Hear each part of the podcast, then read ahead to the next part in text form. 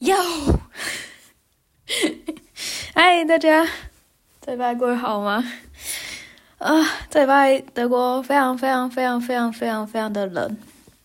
最冷的呢，我这边有到早上我起床的时候，嗯、呃，负七度，但是没有下雪。就我这边是呃，之前我讲了嘛，就是比较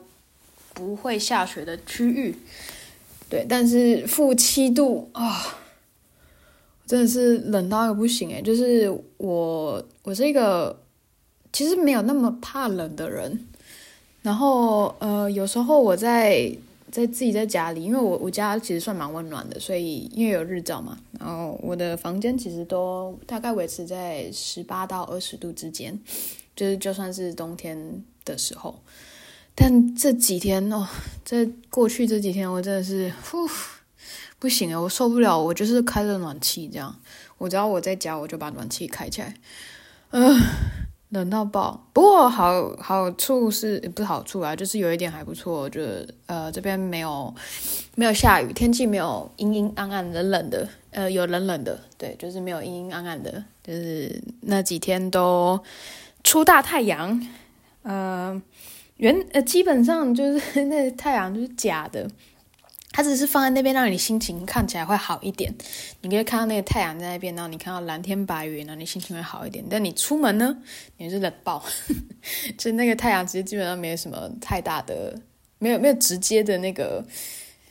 呃效果啦。反正它就是有一点装装饰的感觉。对，我每次就是到冬天的时候，如果就是遇到很冷的晴天，我都会。开玩笑跟朋友说：“哦，那个我们出去享受一下那个假的太阳，这样 心情可能会好一点。”对，对啊，这这几天真的是很冷，很冷，很冷，很冷，然后冷到就是我是没有办法骑我脚踏车的，因为平时我脚踏车是停在我们家的那个后院，然后因为后后院的话就是室外嘛。然后我没有想，我从来没有想到这个问题，从来没有。从我会骑脚踏车到现到，因为到上礼拜，我从来没有想过我的脚踏车会解冻。就是呃，有一天晚上，我本来想要骑脚踏车去超市买个东西，然后我就下去牵我的脚踏车嘛。然后我也没有没有什么很呃。检查什么之类，因为我想说，反正就都因为停在停在自己家后院，应该不太会被别人破坏，除非就是，呃，像上次我讲的那，可能有时间久了，那它那个轮胎内胎可能会呃损毁啊，或者什么，那个属于正常的消耗的那个状态这样。然后我我就是大概看了一下，用肉眼看了一下，哦，我脚踏车我车轮车轮没有爆掉，因为我想说很冷。那他可能呃，因为热热胀冷缩嘛，他们可能会有，就是我怕我的轮胎有什么事情。但我看了一下我轮胎，好像也还好。然后我就想，嗯，好，那我要骑脚踏车出门。然后我就骑上车了，然后骑骑骑骑到一半，然后就遇到一个红灯，我就要停下来。然后我就发，我就我就要按住我的那个刹车，然后我就发现，干，我刹车按不下去。我当下真的是哇！我当时真的是心脏，就是心跳漏一拍的那种，就完真的完全就是心脏漏一拍，心脏心跳漏一拍，很可怕哎，好险！那因为我是晚上，呃，蛮晚的，所以路上其实都没有什么车，加上它很冷，真的外面没什么人，然后也没什么车这样。然后我其实我也没有骑得很快，然后我那时候是就是我就双脚一伸，我就直接踩在地上这样，我直接直接用我的脚去刹车。我真的，我我那我那那天晚上骑脚踏车，我真是吓到。我从来没有想说要检查我的刹车，呃，有没有就是被冻结的这样。然后我在路边试了几次之后，我左边的那个刹车就是可以，就是呃，算是有被我解冻啊，就是它它就可以按，就按得下去这样。但右边那个是完全按不下去的。那右边是前轮嘛，左边是后轮，啊不对。左边是前轮，右边是后轮，然后我就知道，OK，至少我前轮可以刹，那我就骑慢一点，我就慢慢骑，反正我也不赶时间。对，然后就是那一次这样，呃，然后我隔天，因为我要去呃市区呃开会，然后我想说，因为那个那天的那个轻轨啊、电电车什么的，地铁都晚点，然后反正都很不准时啊，反正是整整个大乱。这个等一下会再讲到，整个大乱。然后我就想说，反正也没有很远，那我就骑脚踏车。然后我这次然后我就牵我的车，我就就是有确定一下，嗯，我的那个呃，至少左手的刹车还是可以刹的。我说好，那我没关系，我就慢慢骑，这样至少可以刹车。然后我也没有想太多，因为我也是把我的那个车锁是锁在我的龙头上的。通常是这样，因为我懒得这样带来带去，然后就车，我就我就骑到点了，然后我想，嗯，那我要把车子停停好，就是要把它锁在那个停脚踏车的地方，这样。然后我就站在那边，我就想说，哦，我把钥匙插进那个锁头的钥匙钥匙孔那边，然后我这样转转转不动，完全转不动。然后我大概试了五分钟左右吧。然后我在最后五分钟之后我才放弃，我就发现 OK，我的我的那个车锁是真的冻结，就是完全完全没有办法转，我完全没有办法解锁。然后我后来就问了我其他的同事，因为我那天开会嘛，然后其他同事我说我可以把车停在室内这样，因为我我没有办法就是解锁，我的锁被冻结了。就太冷，然后他们就说好，没关系。然后我就在停，我在室内就大概停了呃三个多小时吧，三四个小时左右。然后我在我在开完会之后，我就要回家嘛。然后我回家，我就我就摸到我的车，我就发现，诶，我右边的刹车就是也解冻了。然后我就想说，那我就试一下我的锁头，诶也也也可以，也能锁了。然后想，嗯，OK，好，至少至少现在就是它室内温度有让它那个。解冻的地方都解冻这样子，然后就好，我就骑骑骑回去。然后我骑到家了之后，我稍微休息一下。然后因为我跟朋友约在另外一个咖啡厅，然后我们要呃讨论一些事情，所以我就骑到那边。然后我就我也没有想太多，我想说应该现在都就是解冻了，我应该就停外面也没关系。因为其实我要去咖啡厅，我也没有办法停在室内，那我就停在外面。然后我在跟我朋友大概。讨论了，我就跟我朋友在咖啡厅大概待了一个小时吧，其实也一个小时不到。然后我就呃，我们碰完面聊完天之后，然后我们各自要回家。然后我就他去牵他的车，就他也是骑脚踏车，他去牵他的车，然后我就牵我的车。然后在我我其实我看得到他，但他看不到我。然后我就我就跟他说说完拜拜之后，我就去牵我的车嘛。然后我就。要在要在解我的那个车锁的时候，我发现我的锁又解冻，呃，不解冻，我锁又解冻了，就是我又再度打不开。就是我这次是我可以转那个钥匙，但是那个 那个插销的地方吧，我拔不开，就是它那里面那边解冻解冻了这样。然后我就这样啊、哦，天哪，好算了，好险没有离我家很远，我想我走回去好了。结果我就看到我朋友。他因为他脚踏车也是停外面，然后他也是那种跟我一样的锁，但他的就没有解冻，然后他就这样很顺利的骑骑走了。然后我想，为什么？我心里超不平衡的，就是 为什么他的脚踏车没有被解冻，我的就被解冻？就而且我们也没有离很远哦，就是脚踏车停的位置、停放位置没有离很远，但我的就被解冻了。然后我想啊，好算了，反正我走回家。然后我这隔了隔了几天吧，然后我再回去那边牵车。我出门之前我还稍微看了一下，嗯，现在大概外面是呃温度是几度这样，然后一度两度有稍微飘雨，那应该 OK 吧。然后我就走去那边，我就希望可以就是把车子牵回来。然后我到那边之后呢，我也顺利的就是开锁了，然后我。呃，我没有，我后来我是没有骑回家，因为两个刹车都解冻了，就是它还是处在解冻的状态。然后我就我就直接就是牵回来这样，但至少我的那个车锁我是可以把它解开的。对，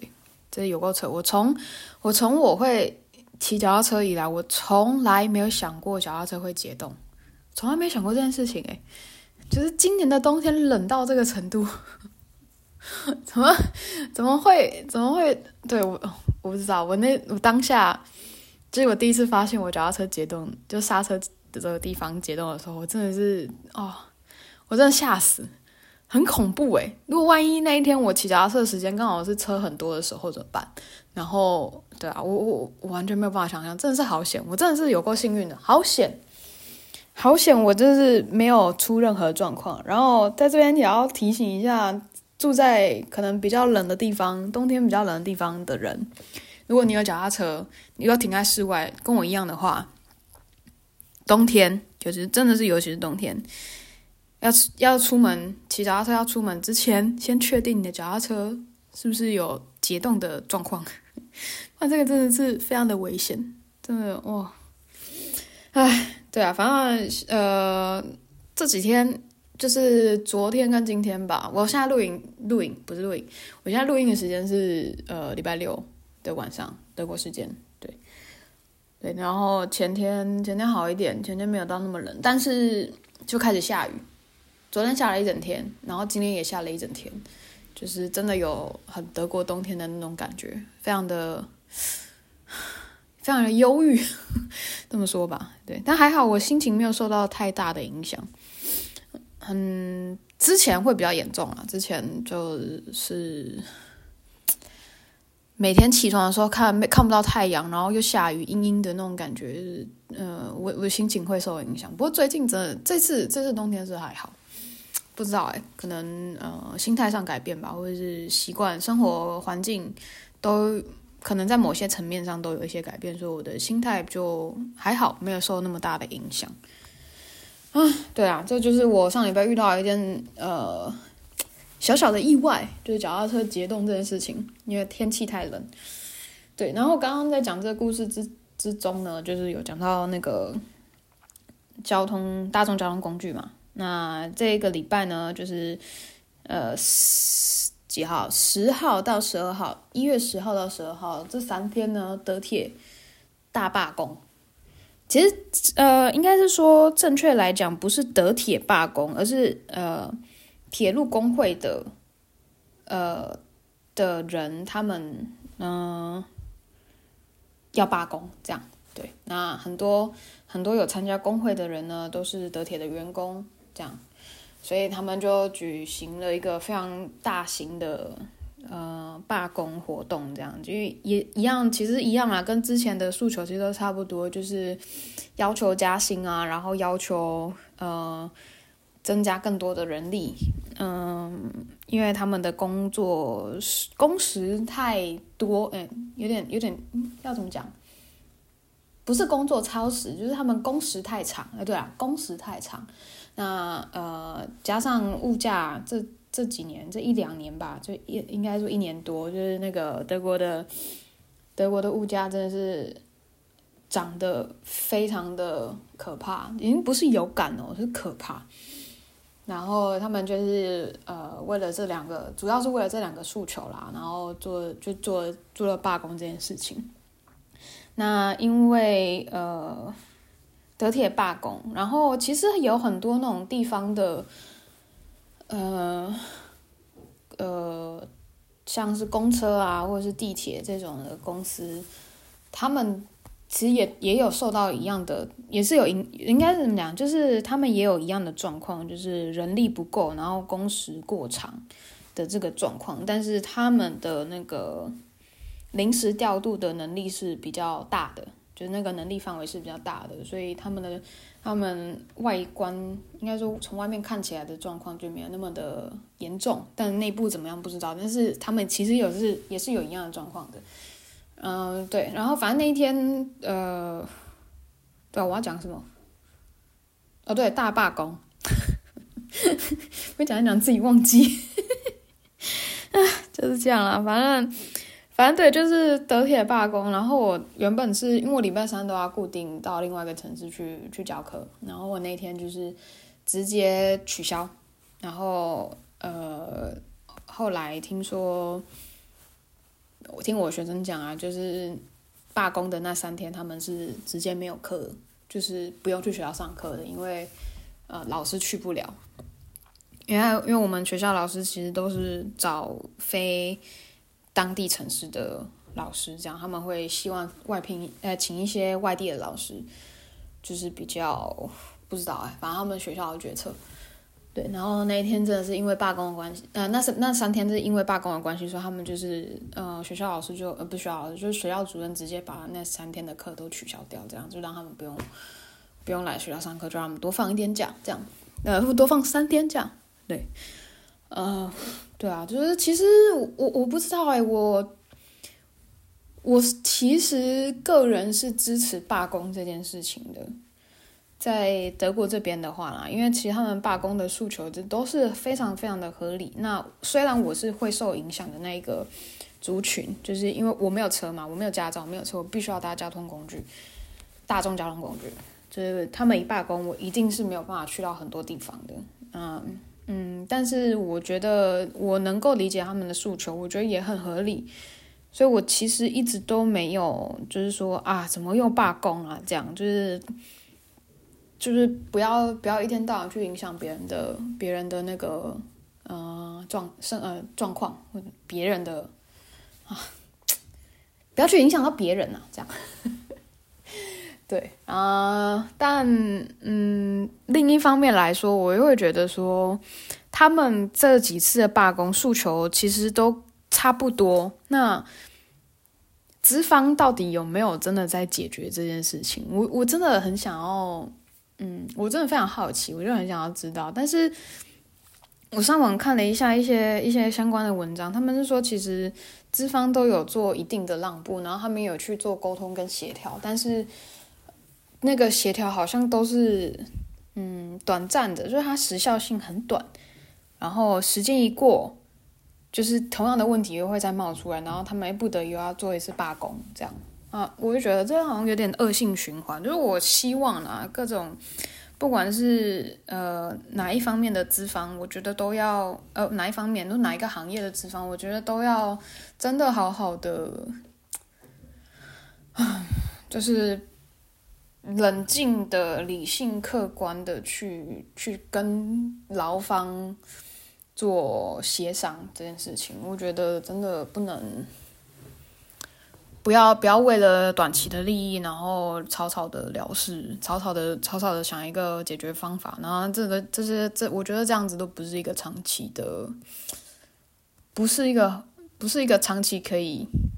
我怎么讲？It's not a long term thing thing，yeah，就是就好像你你呃手被被刀子划到了，然后。你没有做止血，你直接贴一个 OK 绷上去，就是你没有做任何止血动作，你只贴 OK 绷上去的话，你还是会继续流血啊。就是那个 OK 绷承受不住你的血量的时候，它就会溢出来，那是一样的状况啊。你如果没有做出没有做止血这个动作的话，我真的觉得，嗯，对，不是长久之计啦。我自己个人的观点是这样啊，对，反正就是这样，我就对啊，稍微讲一下那个罢工这件事情。嗯，这个让我想到好几年前吧，长荣在罢工，就是那个工会嘛，他们有罢工，然后，呃，对，是那个管线对的声音，就是我记得印象中，在好几年前，长荣他们有宣布罢工，那呃，新闻的报道画面有一个有一个画面，我印象非常的深刻，就是。呃，有一个中年男子，他他好像就是说，你们可以去罢工，但是不要影响到我飞行的权利。然后我心就这样，哈。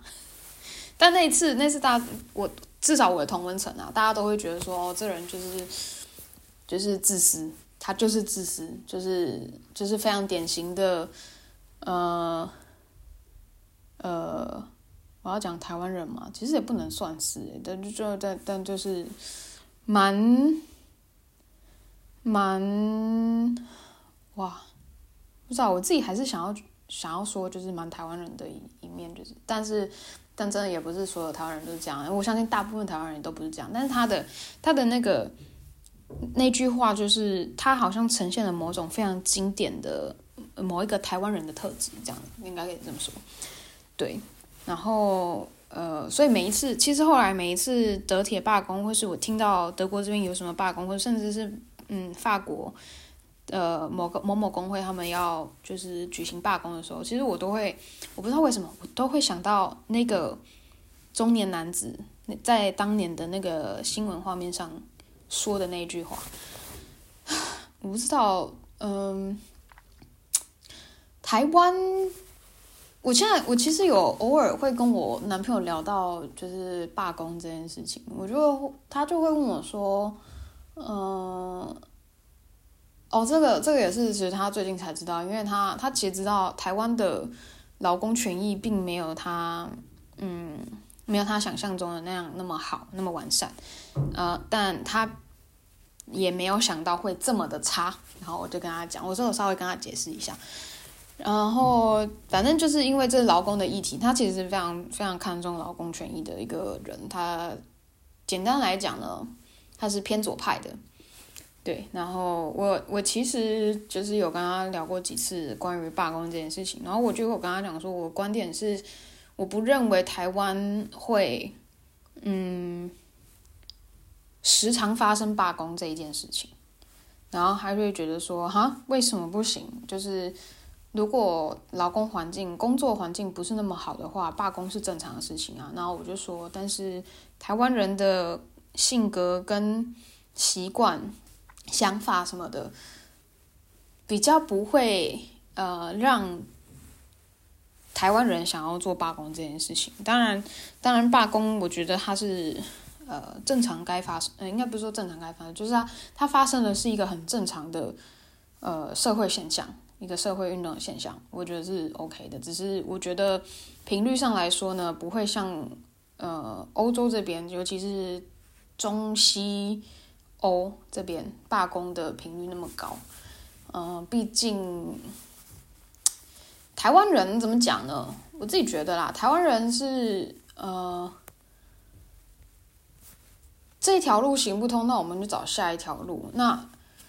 呃，这条路再行不通，我们又绕道走下一条路。反正我们的目标就是要达到另外一个地方。对，假设 B 点好，我们就是要走到 B 点。那不管什么样的方式，我们都一定就是只要我们知道我们现在走的这个方式不可行，我们就会想办法绕路，就走另外一条路，走走走 C，走 D，走 E，走 E F，呃，走 F 这样。我们就是想办法会会走到 B。只是是用想办法，但是我发现我在这这几年在在德国生活下来，我发现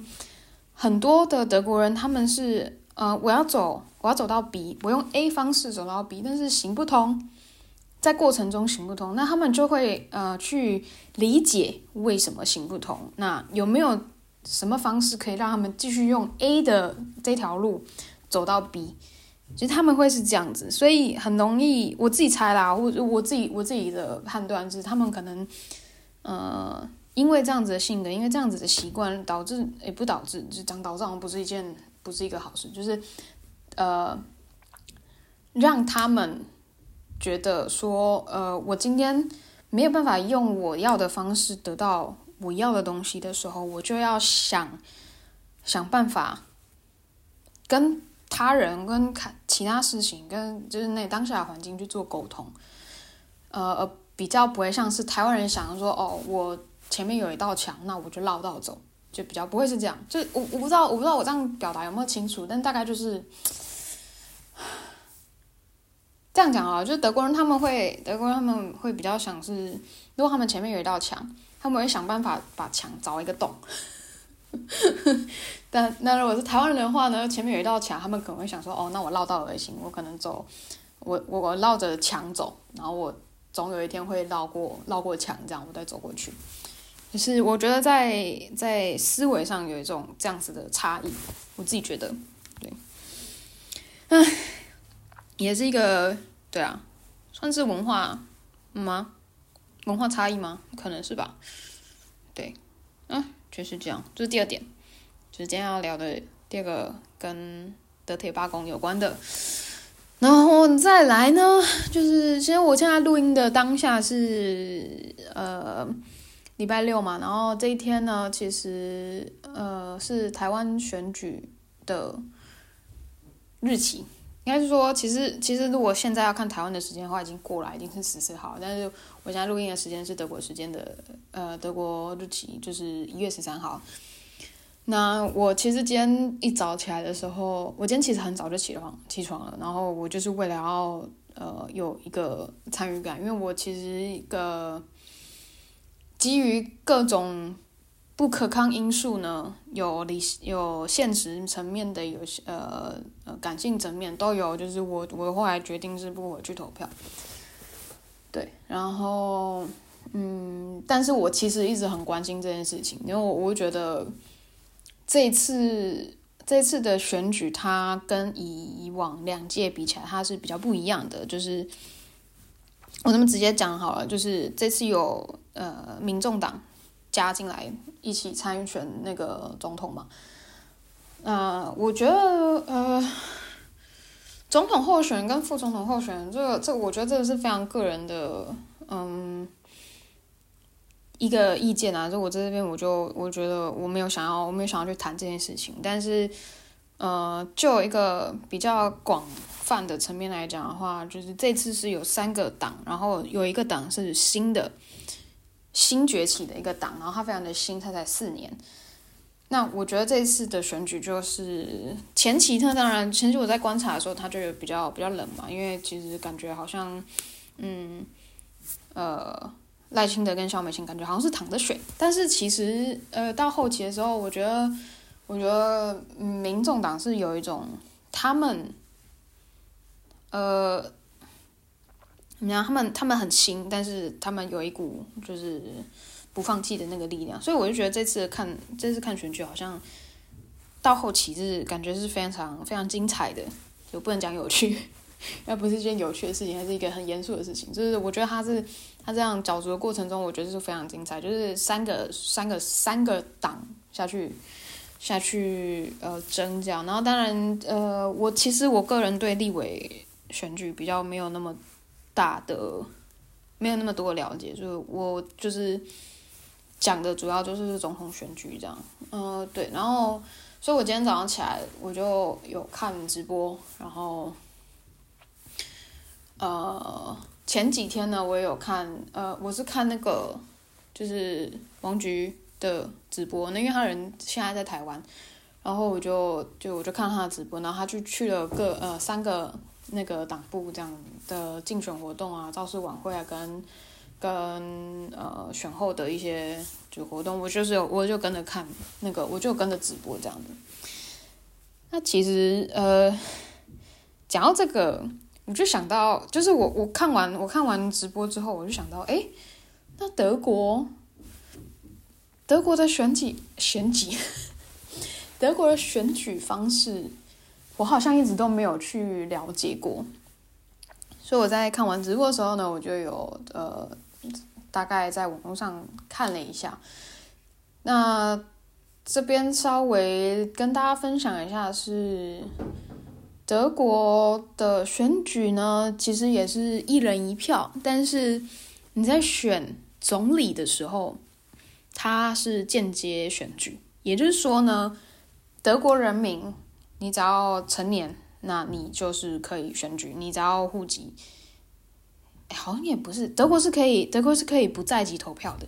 这个应该蛮多人知道这件事情，就是它是可以，假设说你今天是。旅居旅居国外的德国人，那你刚刚遇到选举，你是可以申请，就是你要注册说你要你要不在籍投票，那那个呃就会有单位寄一张那个投票单给你，选票单他就寄给你，然后你你选完你要选的那个呃那叫什么选举的。人跟党之后呢，你就可以寄回，你就用邮寄的方式寄回德国，这样子，这是他们不在籍的投票方式。然后哦，对，反正就是只要是德国人都可以投票嘛。那呃，德国人投的是，假我要再确定一次。OK，好，德国投票的是决定是投联邦议院的议员。对，呃，就有点像是立法委员这样子。台湾的立法委员，他们投的是立法委员。那投完立法委员呢之后，再由立法委员，呃，去选总理会是谁这样子。那总理是由谁去提名的呢？就是呃，这边要讲到另外一个另外一个词，跟台湾人会比较熟悉是总统。德国的总统，联邦总统，他会提名，会做提名这个动作，然后呃，再由国会议员，也就是我刚刚讲的，像台湾的这样立委、立委们，他们再去做投票这件事情。那呃，这些总理的候选人呢，通常都会是呃党主席，各党的党主席，对，通常都是这样子。呃，对，就是简单的来说呢，就是人民投国会议员，那国会议国会议员去选那个总理，对，所以他算是一个间接的非民非选民直选这样子，就是这是他有透过一层，那这是跟台湾比较不一样的地方。那呃，这边稍微讲一下，德国是有总理，大家都知道嘛。德国总理就是那个，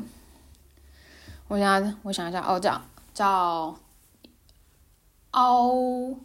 奥拉夫·肖兹，这是德文，那英文就是奥拉夫·肖兹。对，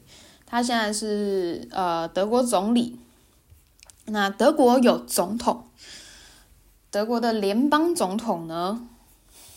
想不到吧？德国是有总统的，对，德国的总统呢是弗兰克·瓦尔特斯施特因迈尔。嗯，等一下，等一下，等下等等等等下，我看一下他的原文。对，Frank-Walter Steinmeier，对，这是他的，这这是德国的总统。那总统跟总理有什么差别呢？我先讲总理，总理就是呃所谓的行政首长，那他是握有实际呃他是握有权力的，他是可以下令给呃区政府或是联邦政府的。那总统，德国的联邦总统呢，其实有一点点，他的职权就有一点点像是外交部长，有一点点像，不完全是，但他有一点点像。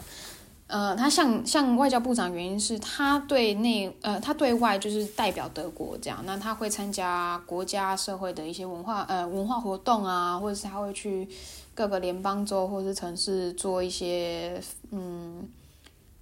市访访问这样子。然后他会去接待那个外国的国家访客这样。对，那他的这这就是他像外交部长的那个的一个职权。对，然后再来就是对内的话呢，呃，像对内的话，但是最最怎么讲？最直接的就是他是要去提名总理候选人的，对，这是他的可能对内的一些呃的一个职权。这样，那其实其实再仔细的去讲的话，我其实因为我本身也不是读这个的，所以我其实也不知道，我只是。我只是好奇，我上网查了资料，然后我大概整理出来是这个样子。对，那如果你有对德国的那个选举制度啊，或者是总统跟总理主要的职权在哪里的话，欢迎自己上网查哈。至少维基百科都有。哎，这边真的还要知道，还是要跟大家讲一下。我相信很多人都知道，但我还是想要讲一下，就是维基百科上面的东西。不表示是正确的，对，因为大家都可以，大家都可以编辑维基百呃维基百科嘛，对，对，这个我觉得维基百科这个东西就是还是要用参考的心态去看这个东西，但它并不是一个绝对的资讯，对，就是这样，啊，我还要讲什么？好像就这样哎、对，好像就这样了。对，就这样。好啦，这礼拜其实，嗯，其实我自己对这次选举有很多的想法，只是我我觉得我需要冷静一下，然后我再在在想我要不要把把我对这次选举的想法跟心得讲，不是没有心得啦，我没有，对，我没有实际去参与。就是我在我在反正让我让我冷静一下，然后我在想说，我下礼拜要不要讲这件事情？呃，目前我在，我目前的感觉还是非常的，我还是非常的激动，然后我还是呃，我觉得我讲现在如果要讲那个选举的事情的话，我可能会有很多我认为不是那么的理性的言辞，所以我觉得我先让我先让我冷静一下，然后我再。我再想一下，我下礼拜要不要讲选举这件事情？也许讲，也许不讲。哦，好，那今天就先这样了哦，拜拜。